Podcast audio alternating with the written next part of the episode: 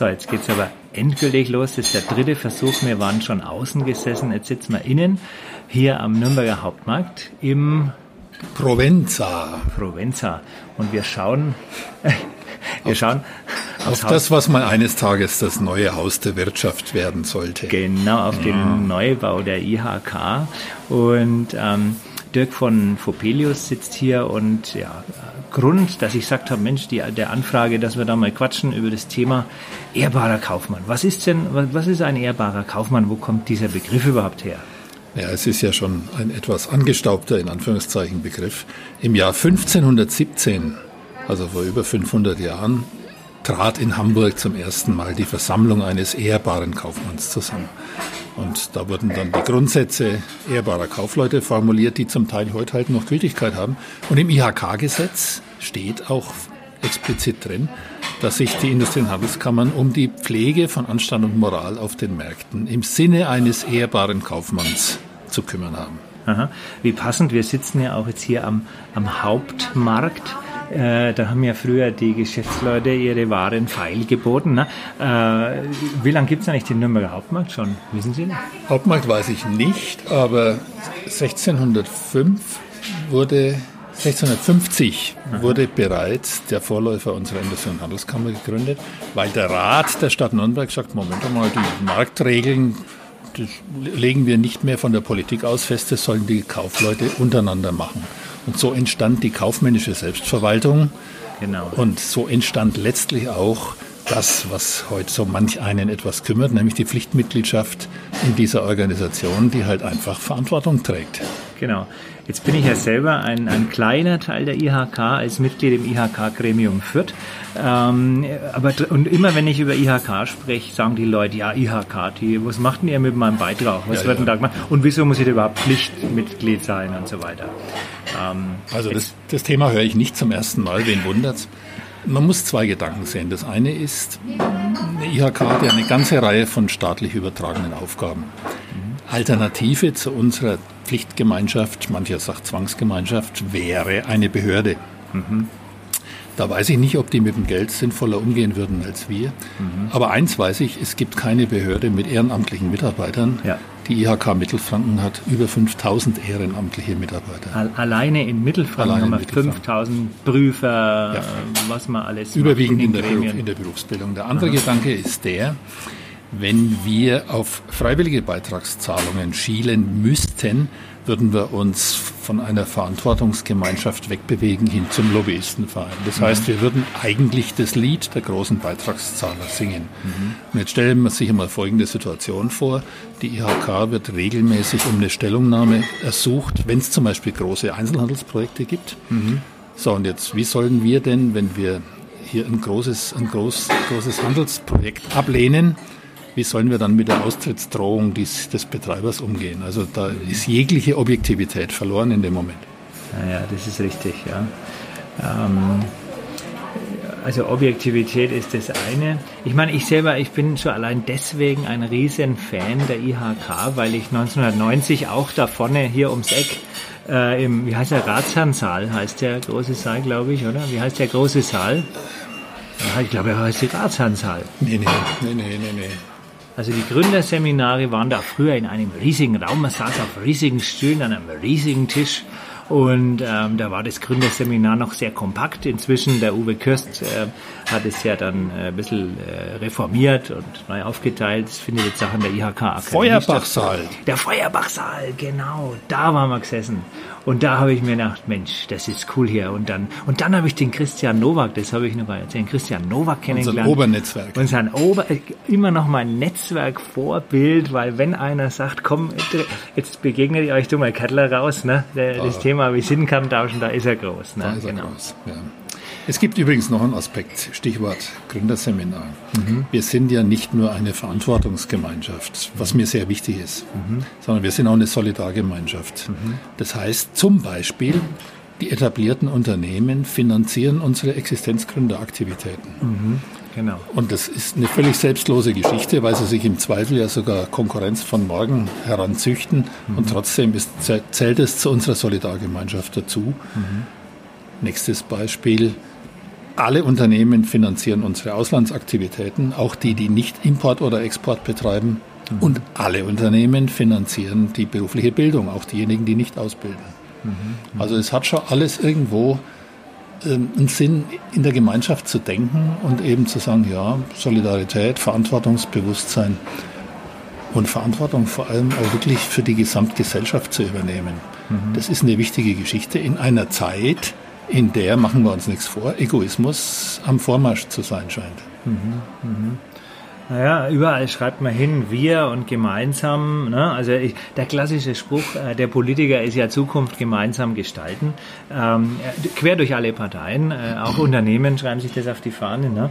Aber wirklich äh, Gemeinsamkeit. Ähm, ja, da gehört, ich sage jetzt mal auch ein bisschen dazu, dass man sagt, ich gebe halt mal jetzt ein bisschen nach und ich denke mal eben nicht an mich, ich lasse den anderen vielleicht den Vortritt. Ne? Und da haben wir den Charme, das ist für manchen Fluch, für manchen Segen unserer Zwangsgemeinschaft. Mhm. Bei der IHK kann keiner austreten und es wird auch keiner gefragt, ob er rein will. Ich bin ja selber Zwangsmitglied ja. und ich habe mich halt irgendwann mal entschieden, ja, also ich zahle nicht nur meinen Beitrag und äh, frage mich dann womöglich, was passiert damit, sondern ich engagiere mich und nehme Einfluss. Aha. Und ähm, ist, es, ist dieses äh, Amt des Präsidenten, ist das eigentlich, ist das ein Ehrenamt? Ein reines Ehrenamt, ja. Das ist ein reines ja, Ehrenamt. Ja. Weil Sie sind das, ja ist auch, das ist auch wichtig. Ja, aber ich, ich möchte da nicht von, aus irgendeiner Ecke Geld kriegen, weil ich möchte Aha. unabhängig sein, auch in Richtung Politik. Ich bin parteilos, Aha. bin im Grunde nach fast allen Seiten offen. Aha. Betonung auf fast. Aber es gibt äh, quer durch den politischen Gemüsegarten gibt solche und solche und in aller Regel kannst du gerade auf kommunaler Ebene wirklich gut mit den Leuten zusammenarbeiten. Mhm. Jetzt ist ihr das Gebiet, ihr IHK Nürnberg für Mittelfranken ist ja riesengroß, größer als man vielleicht denkt. Ne? Wo geht denn das oben rauf? Wo hört denn das oben auf und wo fängt es unten an? Also wir fangen un unten, wenn man so will, im Landkreis Rot an und es geht hoch bis Neustadt-Aisch. Bis Neustadt-Aisch, ne? genau. Aha. Und ähm, ähm wollte ich nur wissen? Genau, das Thema Gründung haben wir besprochen, der ehrbare Kaufmann. Vielleicht zum ehrbaren Kaufmann nochmal. Also ähm, können wir das aus dem Stegreif sagen? Was, für, was steht auf dieser, der Handschlag gilt, ist glaube ich ein Punkt, oder? Ich meine, wir müssen es jetzt nicht genau, das kann man ja nachlesen. Ne? Wahrscheinlich, ich google einfach ehrbarer Kaufmann und dann finde ich es ja. Ja, das würde ich machen. Ähm, ich habe so ein bisschen mir so ein paar Charakteristika des ehrbaren Kaufmanns oder ehrbarer Kaufleute mhm. äh, zurechtgelegt. Und da steht für mich eigentlich ganz oben dran Integrität. Das heißt, dass man das, um mal den Herrhausen zu zitieren, dass man das, was man denkt, dann auch sagt, ja. das, was man sagt, dann auch tut. Dann auch macht, ja. Und das, was man tut, dann auch isst oder lebt. Aha. Und es hört sich so einfach an, aber es ist in der, in, in der Praxis natürlich gar nicht so leicht. Man braucht ein stabiles Wertesystem. Mhm. Und man braucht auch irgendwo, da wird es jetzt richtig schwierig, eine Glaubenstiefe oder eine Überzeugung, dass am Ende eben nicht ähm, der Ehrbare der Dumme ist oder der Anständige der Dumme ist. Mhm. Und das geht dann weit über die Grundgesetze der Betriebswirtschaftslehre hinaus. Da ist man fast schon in spirituellen Dimensionen. Genau. Aber ich bin überzeugt davon, die Bilanz eines Menschenlebens, auch eines Unternehmerlebens, die wird nicht in Euro erstellt. Das ist irgendeine andere Währung. Da können die und die, und die muss aber jeder für sich selber finden, diese Währung. Ja. Genau, genau, genau. Geld ist nicht alles. Das passt auch zu dem Thema ähm, CSR, was sich die IHK ja. ja. groß auf die Fahne schreibt. Ich rede da mit dem Herrn Raschke ab und zu ja. mal drüber. Ne? Das ist ja sein Thema in der Akademie. Äh, soziale Verantwortung des Unternehmers. Wenn wir von Verantwortung sprechen oder von der Verantwortungsgemeinschaft sprechen, dann müssen wir uns natürlich auch damit auseinandersetzen, was ist denn unser Beitrag als Gemeinschaft, Gemeinschaft der Gewerbetreibenden in der Region. Und wir haben als IHK Nürnberg oder IHK Mittelfranken haben wir als erste in Deutschland ein Seminarprogramm aufgelegt, das nennt sich CSR Manager. Aha. Corporate Social Responsibility. Mhm. Übrigens wörtlich übersetzt gar nicht so sehr soziale Verantwortung, sondern gesellschaftliche Verantwortung. Genau, genau. Aha. Und da geht es eben nicht nur darum, ja, wo kann ich bürgerschaftliches Engagement zeigen, sondern es geht auch darum, wie kann ich im Kern meines Geschäfts mich verantwortlich verhalten. Und da haben wir einen Zuspruch aus ganz Deutschland bei diesem Seminarangebot. Mhm. CSR-Manager IHK. Ne? Ich glaube, für große Firmen ist ähm, das Thema CSR-Bericht ja auch ein Pfli eine Pflicht inzwischen. Oder? Manche machen es manche freiwillig. Auf EU-Ebene kommt eine Gesetzesnorm, dass man also Nachhaltigkeitsberichte machen muss oder dass man also gesellschaftliche Verantwortung irgendwo darstellt. Also auch wie man mit Ressourcen umgeht. Und so auch wie man mit Ressourcen umgeht, wie man in dem Thema globale Lieferketten mit Lieferanten umgeht, mit Arbeitsbedingungen in, in fernen Ländern. Mhm. Aber unabhängig von der Gesetzeslage empfehle ich jedem Unternehmen, sich dem Thema aktiv, proaktiv zu stellen. Mhm. Denn wir haben ja eine völlig neue Wirtschaftsmacht, mhm. die jetzt erst so richtig entsteht und über die sich eigentlich kaum jemand so richtig explizit Gedanken macht. Nämlich das sind die organ organisierten und kritischen Verbraucher. die, das stimmt, er kann sich über das Internet natürlich die super Stichwort, Stichwort Shitstorm oder oder, die sich also wirklich die immer schneller und immer kritischer eigentlich und immer konsequenter reagieren, wenn sie der Meinung sind, da verhält sich ein Unternehmen unanständig. Mhm. Das kann auch mal ins Auge gehen, das kann auch mal unfair laufen, mhm. aber im Großen und Ganzen zwingt es die Unternehmen dazu, ihre Strategien und ihre Geschäftsmodelle dahingehend zu überarbeiten und das kann ich auch einem kleineren oder mittelständischen Unternehmen nur empfehlen. Mhm. Seid da gewappnet mhm. und macht euch auf dieses Kundenbedürfnis wirklich macht euch das bewusst und bereitet euch vor. Und es geht ja nicht nur um Kunden, es geht ja auch um zukünftige Fach- und Führungskräfte, die eben auch anfangen, Fragen zur ethischen Ausrichtung eines Unternehmens zu stellen. Genau, genau, genau. Also man merkt schon, hier wird viel Espresso gemacht in dem Haus. Ne? Es klopft immer ab und zu im Hintergrund. Ja, die Wirtschaft ist in Bewegung. Wir, wir sind ja Wirtschaftsförderer, wir, wir fördern jetzt hier. Genau, wir fördern die Wirtschaft in der Wirtschaft im Provenza. Ah, herrlich. Wie viel Grad haben wir eigentlich draußen heute? Das dürften, heute sind so um die 30, ne? Es hat so fast schon wieder ein bisschen abgekühlt, ne? Vor mir ist ein Foto. Was ist denn das hier? Ist das der Gardasee, oder? Wahrscheinlich. Irgendwie Provenza. Da bin, jetzt, da bin jetzt sicher als Mittelfranke überfragt. es ist nicht der Brombach-Speicher. ähm, in der Süddeutschen Zeitung, wenn man ihren Namen googelt, gab es ein Interview, da geht es um den Hightech-Standort Nürnberg. Irgendwie haben mhm. wir es ja geschafft. Was waren wir denn früher? Wir waren ja hier, also im Museum Industriekultur wird es ja, glaube ich, ja anschaulich gezeigt. Ja. Ne? Wir haben ja hier Fabrikation gehabt und jetzt sind wir Hightech-Standort, oder? Also ich, so? ich würde das ein bisschen anders darstellen. Fabrikation gibt es heute auch noch. Das vielleicht, genau. sogar, vielleicht sogar mehr denn je, wenn man die ganze Region anguckt. Genau. Und Klar, wir waren also klassische Industriestadt, Pionierstadt. Und zwar fing das also, das fing schon relativ früh an im Mittelalter. Mhm. Hier waren eine ganze Reihe von europäischen Spitzenindustrien zu Hause. Mhm. Und dann ging es halt weiter über die, die Elektroindustrie, ähm, Metalle und, und, und. Mhm. Und dann gab es den Strukturwandel. Den meine ich, die Region recht gut, recht gut in Richtung Hightech- und Wissenschaftsregion bewältigt hat. Da haben viele zusammengeholfen und hat uns vielleicht auch ein bisschen geholfen, dass wir hier so der Geheimtipp sind, den man so langsam entdeckt und den so langsam jeder kennt. Mhm, mh. Ich sage jetzt nur Stichwort neue Universität, Technische Universität, die nach Nürnberg kommt, die insgesamt die ganze Hochschullandschaft noch einmal erheblich, erheblich beflügeln wird. Und machen wir uns nichts vor, Konkurrenz belebt auch da das Geschäft. Genau, ja, ja. Ist ja eher ein Clustering-Effekt, ne? Wo ein Döner ist, kommt der nächste Döner und der übernächste und dann weiß man ja, das ist das Dönereck und die Leute äh, ja. gehen dann da erst recht hin. Ne? Und dann hat sich natürlich auch durch den Zusammenschluss zur Metropolregion Nürnberg hat sich vieles verändert, weil wir, da war die IHK auch maßgeblich beteiligt, ein Entwicklungsleitbild formuliert haben. Auf welchen Feldern wollen wir denn eigentlich in Zukunft Spitze, Europaspitze, vielleicht sogar Weltspitze sein. Und ich nenne mal nur ein Beispiel, das ist Medizintechnik. Dort haben wir jetzt immerhin es fertiggebracht, dass eine Medizintechnikmesse neu in Nürnberg entstanden ist, mhm. die sich am Markt recht gut behauptet. Und die bayerische Staatsregierung hat sogar beschlossen, das ähm, Gesundheitsministerium nach Nürnberg zu verlegen. Also insofern, das hat schon alles irgendwo, Stichwort Cluster-Effekt, das hat schon alles irgendwo strategische Auswirkungen. Mhm, mhm, mhm. Auf der Wetterkarte kommt immer Nürnberg nicht vor, ne? Man sieht ja, München. Ja, es kommt darauf an, wo.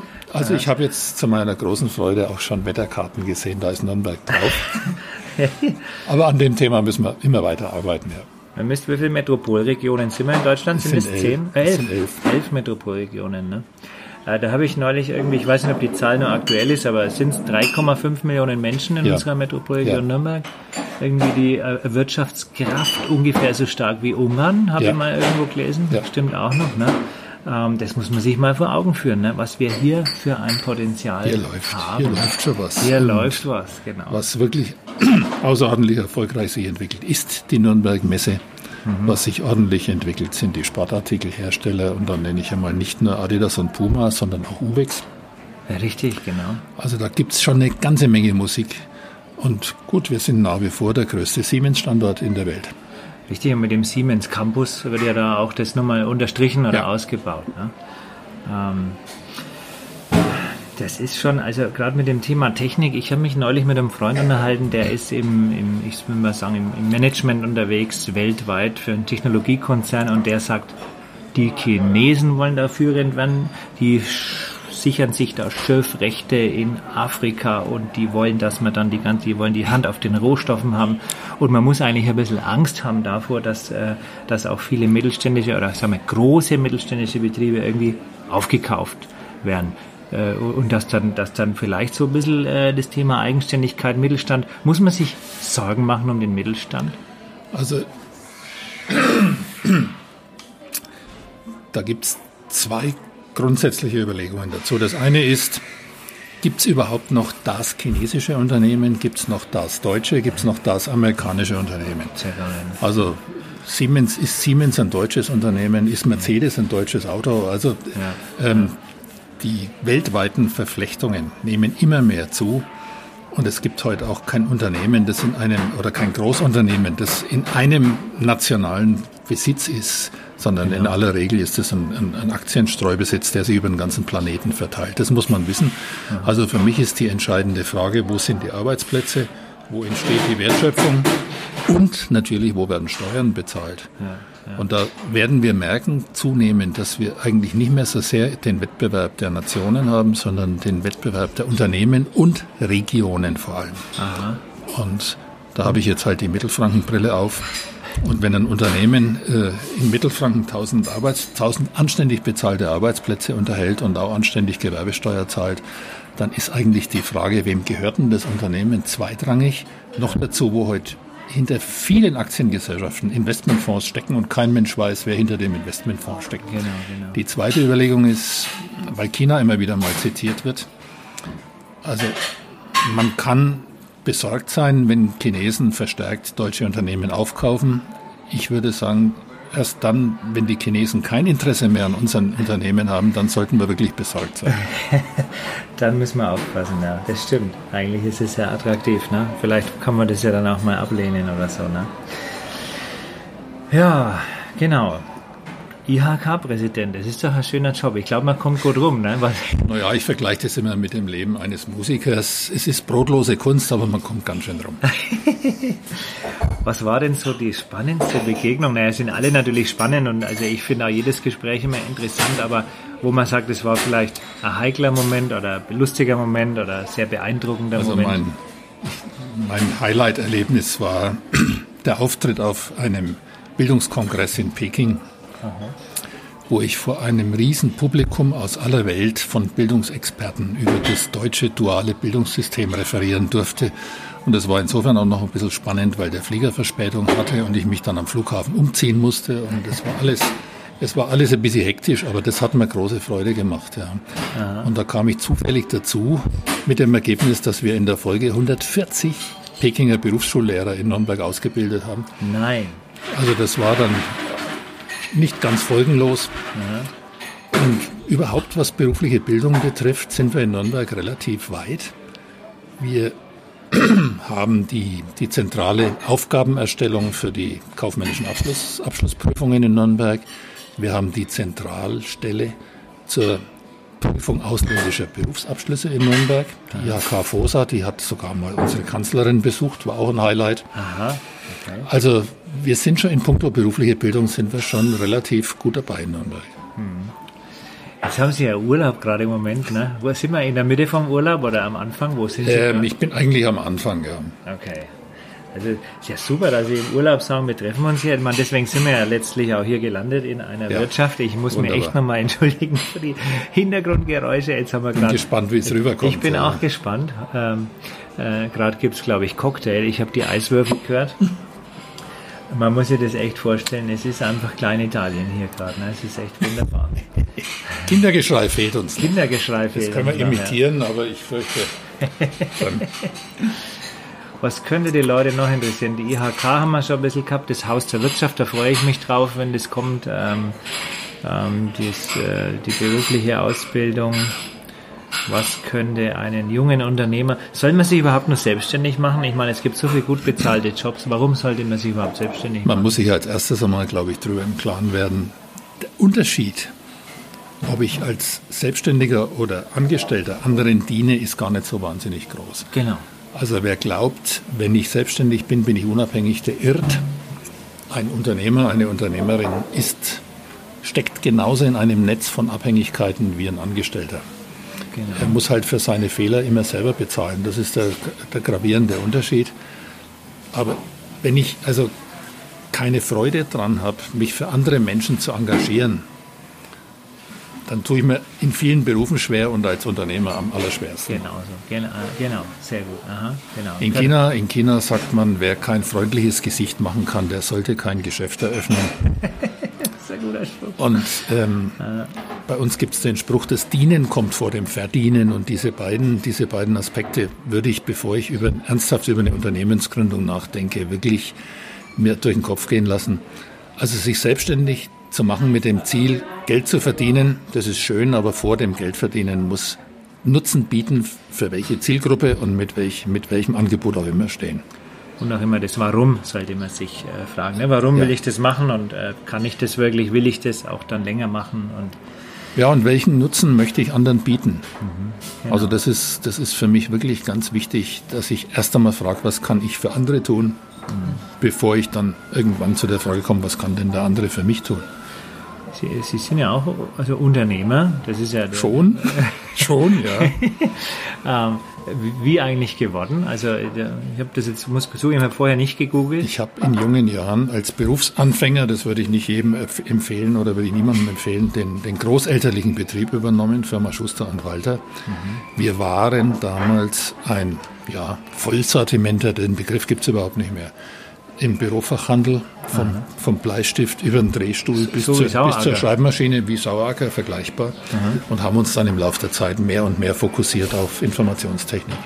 Ah ja, genau. Ja, ja, ich habe sogar schon mal für meine Swix Telefonanlage äh, was gekauft bei Jawohl. Äh, Schuss Jawohl. Ähm, und aber Sie haben vorhin, als wir uns vorher ein bisschen unterhalten haben, schon gesagt, Sie sind jetzt gar nicht mehr dann so häufig äh, im Betrieb oder, oder Dadurch, wegen dem Präsidentenjob? Oder? Ja, nee, da, da, war eigentlich die Reihenfolge andersrum. Dadurch, dass wir ja wirklich ein sehr breites, hochkomplexes Sortiment hatten, haben wir irgendwann vor 15, 20 Jahren angefangen, immer mehr Spezialitäten und Spezialabteilungen zu, zu bilden. Und dann haben wir im Laufe der Zeit aus einer Spezialabteilung ein Unternehmen gemacht, den jeweiligen Geschäftsführer, die jeweilige Geschäftsführerin am Kapital beteiligt. Mhm. Und so kommt es, dass ich heute an fünf Unternehmen nur noch Minderheitsgesellschafter bin und aus dem Operativen draußen bin. Okay. Und mich den schönen Dingen des Lebens mit Ihnen und im Provenza widmen kann. genau. Also auch im Vorgespräch haben wir gesagt, bis 2020 sind Sie jetzt Februar 20. Februar 20 gewählter äh, Präsident ja. äh, der IHK Nürnberg für Mittelfranken. Also ich würde am liebsten wissen, wer wird der Nächste? Oder ich sage mal anders. Äh, ich wer, auch. Wer, wer könnte, also was muss man denn mitbringen als, als Präsident? Vorgänger war ja der äh, Professor Wimmerhorst, ja, Klaus Wimmerhorst.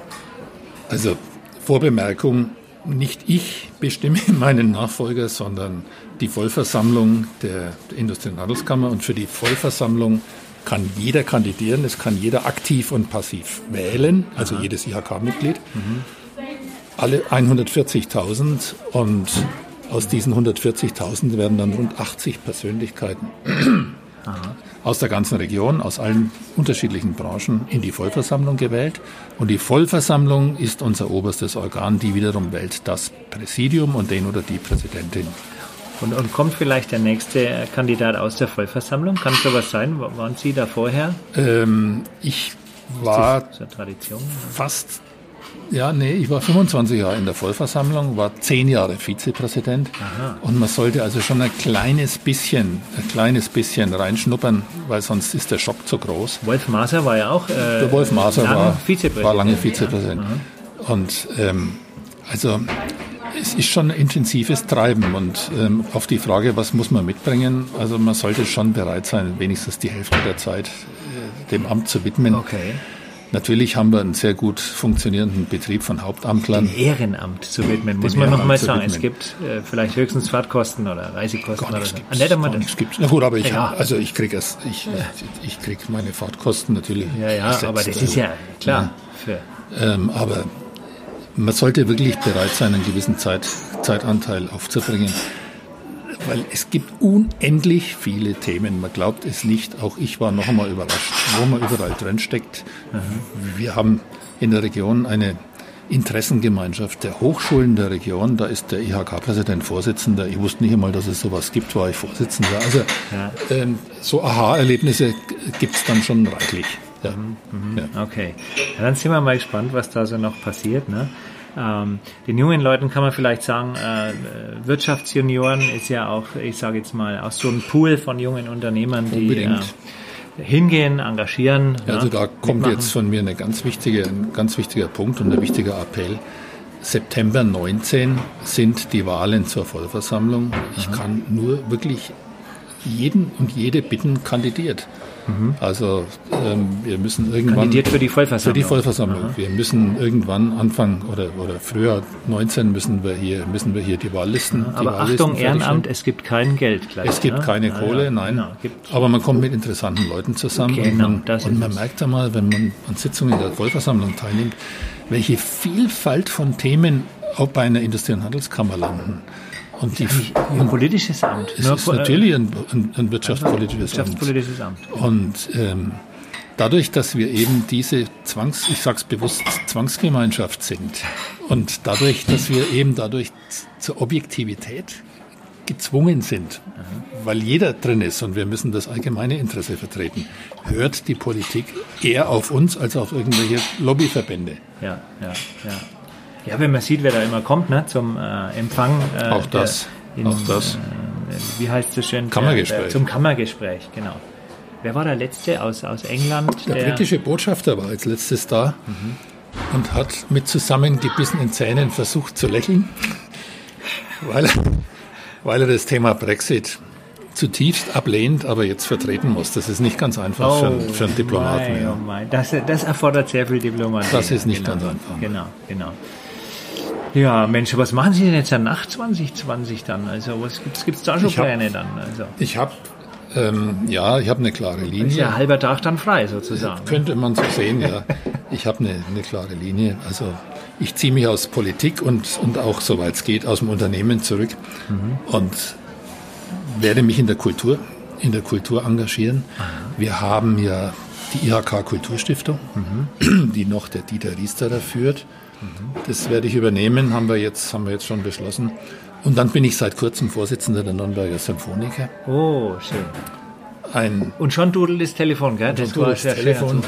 Ein, eine Einrichtung, die ein hervorragendes künstlerisches Programm macht, die tolle Leistung bietet, die auch ein tolles Marketing macht und da freue ich mich wirklich drauf.